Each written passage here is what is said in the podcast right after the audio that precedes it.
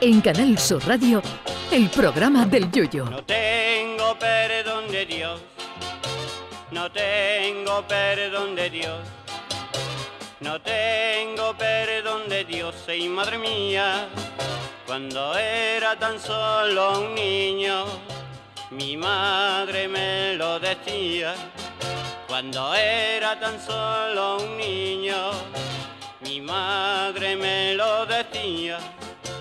No tengo perdón de Dios, no tengo perdón de Dios, no tengo perdón de Dios. Perdóneme usted, madre mía, tengo yo un barquito velero que me queda en medio del duero. Tengo yo un barquito velero que me deja en medio del duero. El arte no tiene fronteras ni disciplina. Se puede ser un artista en múltiples facetas, algunas que permanecen a lo largo de los siglos en forma de esculturas o pinturas y otras efímeras. Para mí, lo más importante de ser artista es que el propio gachó o gachí no se autodenomine artista.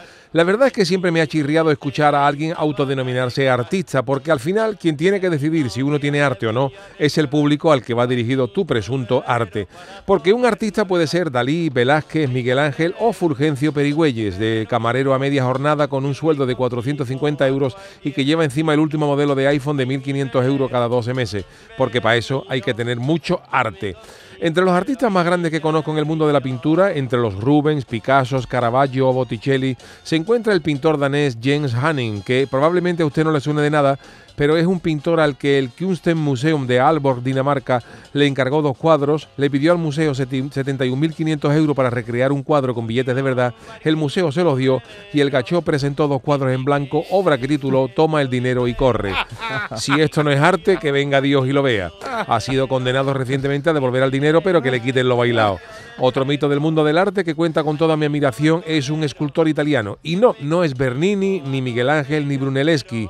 Se trata de Salvatore Garau, que probablemente tampoco hayan oído hablar de él, pero el arte de este hombre reside en que ha logrado vender una escultura por 21.000 euros en una subasta de Milán.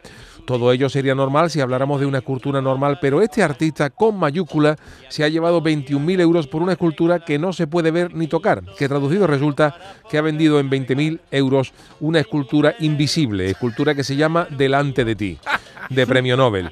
Podríamos quedarnos en que Salvatore Garau es un artista, pero lo que lo eleva a la categoría de mito del mundo de las artes es que es la segunda vez que lo hace, porque durante el COVID-19 Garau presentó su obra Yo Soy, que consistía en unos espacios completamente vacíos y por los que el artista cobró y vendió a 18 mil dólares.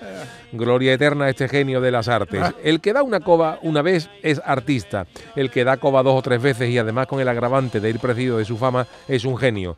En el mundo del fútbol yo conozco a uno que necesitaba varios millones para avalar su candidatura a la presidencia de un club. El gachó metió dos millones de las antiguas pesetas en una cuenta, pedía un extracto bancario y al día siguiente sacaba el dinero. Lo volvía a meter en otro banco y repetía la operación, pedía otro extracto y al otro día lo sacaba. Pues haciendo eso varias veces con distintas cantidades, el gachó aportó finalmente a bancarios que probaban que tenía dos millones en el BBVA, 3, millones en el Banco de Santander y dos y medio en Unicaja. Efectivamente, eran los mismos 3 millones de pesetas, pero movidos de banco y sí, logró acceder a la presidencia. Así que gloria eterna a estos artistas, entre los que incluyo al Chano, porque lo difícil no es engañar a uno un día, lo difícil es engañar al mismo varias veces o a millones una sola vez. ¿Qué arte más grande? Ay, mi velero, velero mío. Canal Sur Radio. Llévame contigo a la orilla del río. El programa del Yoyo.